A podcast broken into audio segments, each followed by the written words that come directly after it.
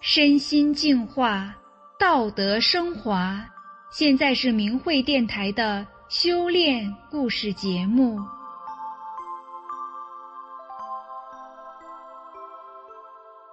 听众朋友，人的命运能改变吗？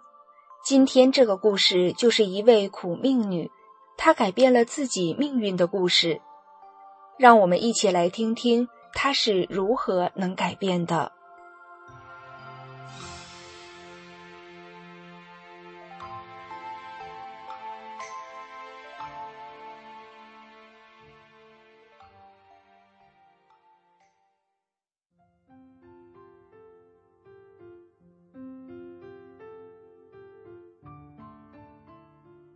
我出生在河北农村，很小就跟着父亲上山砍柴，家里很穷，常常是吃了上顿没下顿。我十四岁，妹妹十一岁时，父亲突然患急性脑溢血去世，我开始打短工，挑起了家里的重担。好不容易我长到该出嫁的年龄，有人介绍了一个当兵的。我高兴极了，心想，军人多神气呀！结果妈妈不同意，因为我父亲去世时欠了三千元的外债。妈妈说：“穷当兵的每月才七元钱，连自己都养活不起，还能养媳妇吗？”后来又有人介绍了一个北京农村的有地主成分、没人要的小伙子。长得又黑又矮，我一看一百个不愿意，可人家给了母亲三百元离娘费，妈妈满心欢喜的接过来就说：“行了，这门亲事就这么定了。”办喜事那天，我坐了一宿，也哭了一宿。当第一个孩子出生时，我一看是个女儿，我又哭了。因为我没兄弟，左邻右舍都看不起我们，我们在生产队里受尽了窝囊气，所以我真想有个儿子。一年多后，我真的生了一个儿子，我心满意足了，杀鸡宰羊，请亲朋好友庆祝一番，我总算有了好好过日子的心。但日子没过几年。儿子刚刚六岁，竟得了再生障碍性贫血症，这简直是晴天霹雳，把我们急得到处求医问药，跑遍了北京的各大医院。医生说：“这种病别治了，你们治不起，比你们有钱的人都治不起，何况你们？他想吃什么就买给他什么，想穿什么就给他穿什么。”否则你们也是人财两空。我不死心，还到处借钱，想各种办法给他治，但效果都不明显。就在走投无路的时候，我丈夫又得了骨癌。天哪，我该怎么办呀？这真是雪上加霜呀！旧债还没还，又得借新债，那真是叫天天不应。叫地地不灵，我已经欲哭无泪。丈夫在医院里住了十个月，花了四万三千多元，也没治好，在一九九五年十二月走了。丈夫走了，撂下我们娘仨怎么过呀？家里连买盐的钱都没有啊！那时我儿子的血色素只有四克。整天躺在炕上起不来，家里连个壮胆的男子汉都没有。我天天处在一种莫名的恐惧中，老觉得身后跟个黑影。每天傍晚天还亮着，我就进屋插上门。我们娘仨不困，也躺着熬时间。等孩子们入睡了，我也睡不着，心里非常渺茫，不住的流眼泪。越哭，心里越觉得无路可走，真想一死了之。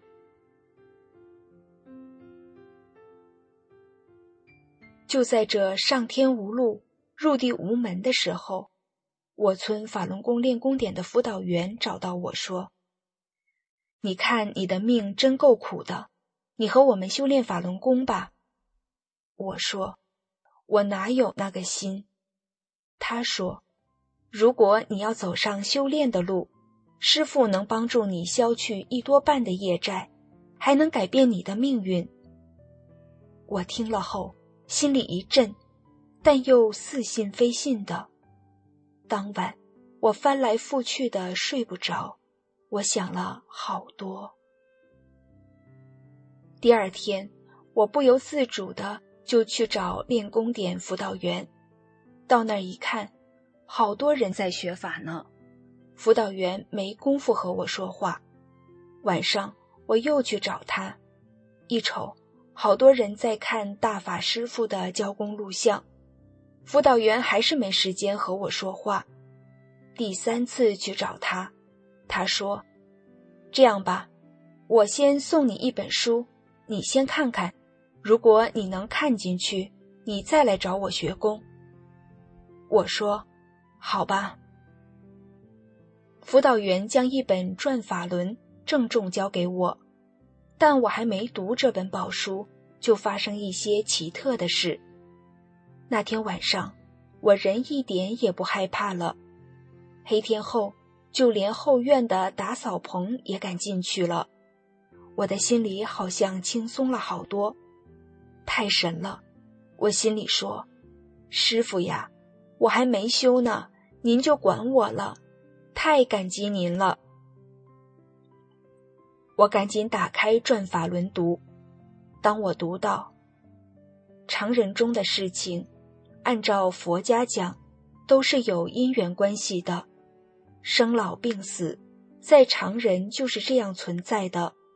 因为人在以前做过坏事而产生的业力，才造成有病或者磨难，遭罪就是在还业债，所以谁也不能够随便改动它，改动了就等于欠债可以不还，也不能够随便任意去做，否则。就等于在做坏事。哦，我明白了，原来我的不幸是以前生生世世干了坏事的报应。别说生生世世，就说我这事，我也干了不少坏事呀，争呀，斗呀，碰到谁要惹着我，我也能骂半天也有词儿。这些债我不还，谁还？我想。我不仅要还过去的业债，也要还今生欠下的一切债，今生就得还清。有一次我牙疼的特别厉害，白天没法干活，晚上不能入睡，十多天也不好，疼得我抱着头在炕上直打滚。我实在受不了了，就去问辅导员：“牙疼算不算宵夜？”他说。只要身体哪儿不舒服，都是宵夜的一种形式。我明白了，心想，只要是宵夜，疼死了我也得撑着。就这一念，过了几天，我忽然想起，牙什么时候不疼了呢？我记不清了。我学会功法后一个月，我的胃溃疡，还有做完绝育手术后不敢直腰的毛病。都不翼而飞。哎呀，这功怎么这么神？一下子我的精神头来了，天天都学法练功。我和儿子说：“你的业力真不小，这么小岁数你就得这不治之症。要想活命，你也练功吧。上医院治咱没钱，欠人家那么多钱，还不知拿什么还呢。”我问儿子。你练不练？儿子说：“怕学不会，我试试吧。”一开始，儿子因为身体没劲儿，就只在炕上练打坐。过了十多天，儿子能下地，靠着炕沿练动功。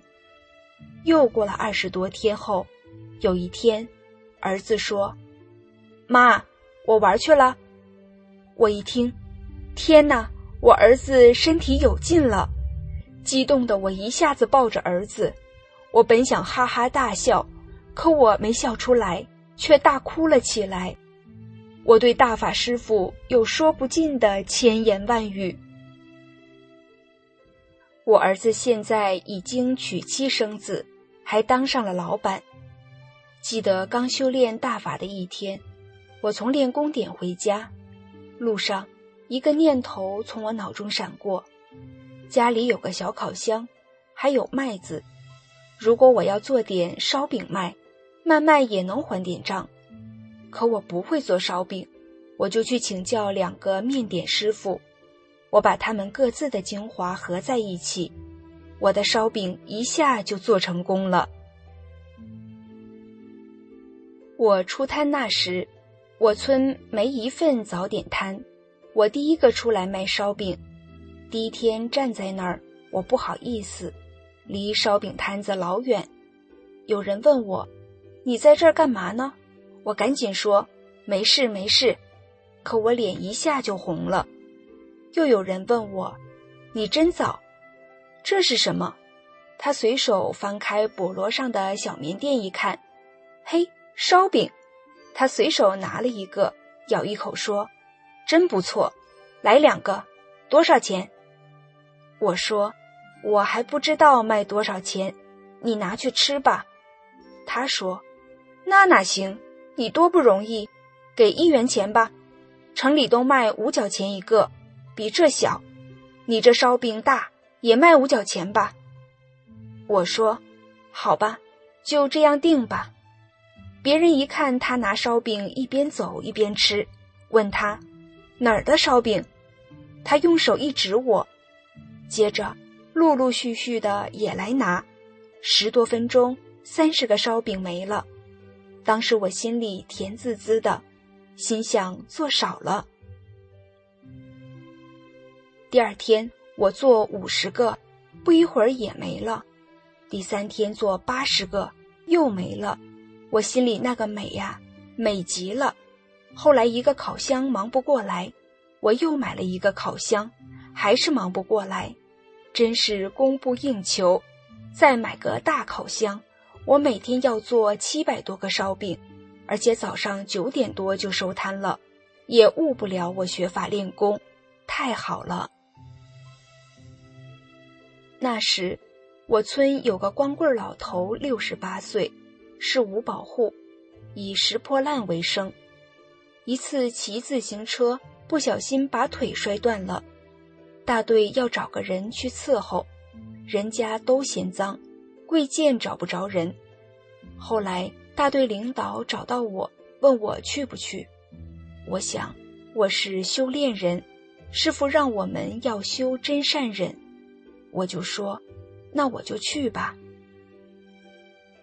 一进老人屋，屋里简直没有下脚的地方，还臭不可闻。老人躺在炕上，只看见两只眼睛上下翻动，看不见皮肤。真是无从下手。我想起自己是个修炼人，要做一个超常人。第一步，先给老头擦澡，擦上身，看见皮肤了，有了模样了，再擦下身。老头不让，我说：“大爷，您这把年纪比我爸爸年龄都大，您别多心，我就和您亲闺女一样。”说着。就给他擦洗下身，擦完后，又用热水给他烫烫脚。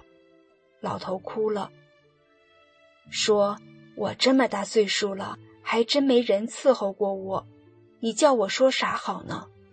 我说：“您就说法轮大法好，真善人好。”老头点点头。这样过了两年零三个月，我们的缘分尽了。大爷临走时说：“下辈子我转只小鸡给你下蛋，也要报答你的恩情。”我听后哭了。有一次，那是个腊月的一天，我回娘家，走到火车站，看见好多人围着看什么。我走近一瞧，是七十岁左右的一个老头。在地上坐着动不了，冻得直哆嗦，说不出话来。当时我想，先别回娘家了，救人要紧。我赶紧上前把他扶起来，打了一辆车拉回家，把他放在热炕上，做了一碗热汤面，先给他暖暖身子，再给他换上我丈夫的剩衣服。当时两个孩子直闹气，这么脏，你干嘛把他拉家来？我说，救人命要紧，这是行善积德，做好人。妈不是修炼了吗？我安抚两个孩子说：“等他明白过来，我就把他送走。”接着我又开导他们说：“假如妈要出门遇上这事，没人管，冻饿死了，你们两个怎么办？他家里也有妻儿老小，能不管吗？这是好事，别生气了。”原来这人是河北赤城县后城人。身上带了二十元钱，到西三旗找他烧锅炉的儿子，没找着，钱也花光了，就困在半路上。到第三天，老头恢复了原状，我把他送到延庆汽车站，坐上回后城的班车，又送他三十元零花钱。他问我的名字，我跟他说，我叫大法弟子。有一天，我刚打坐完，又一个念头在我的脑海里闪过：我早上九点多就收摊，白天要能再做各种点心出售，那不账还得更快吗？可点心怎么做呢？我忽然想起外地叔叔家的闺女就是做点心出身。第二天，我立刻动身，到了那儿说明来意。妹妹说：“别人来。”花多少学费我都不交，你要学没得说，把真实配方都给你，用不了半个月就能学会。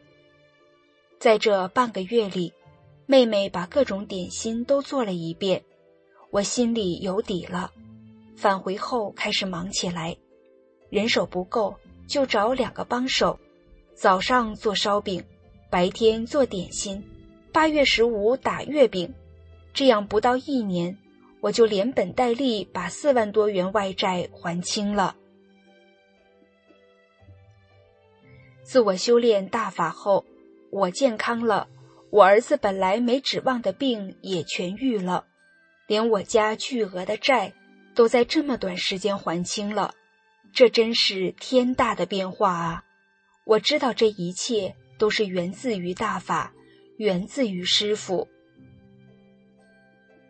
我记得有一年麦秋，别人家的麦子是口粮田，先割；我家的三十亩地是责任田，最后再割。当别人家的麦子都割完了，已经是下午五点多了，天下起了小雨。两台收割机来到我家地边时，已经是乌云压顶，伸手不见五指。狂风突然刮起。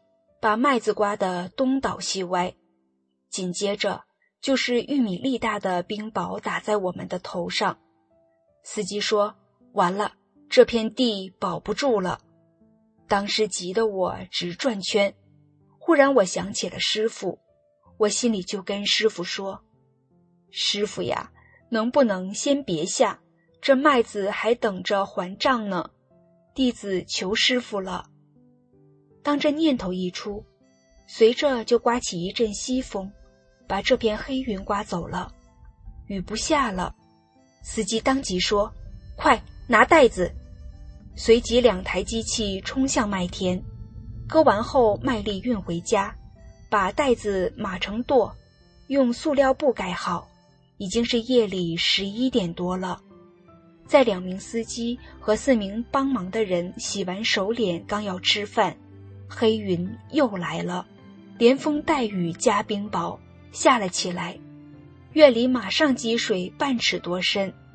司机跟我说：“你的命运真好，本想这块地完了，没想到真保住了。”当时我什么也没说，只是眼泪唰的一下流了出来。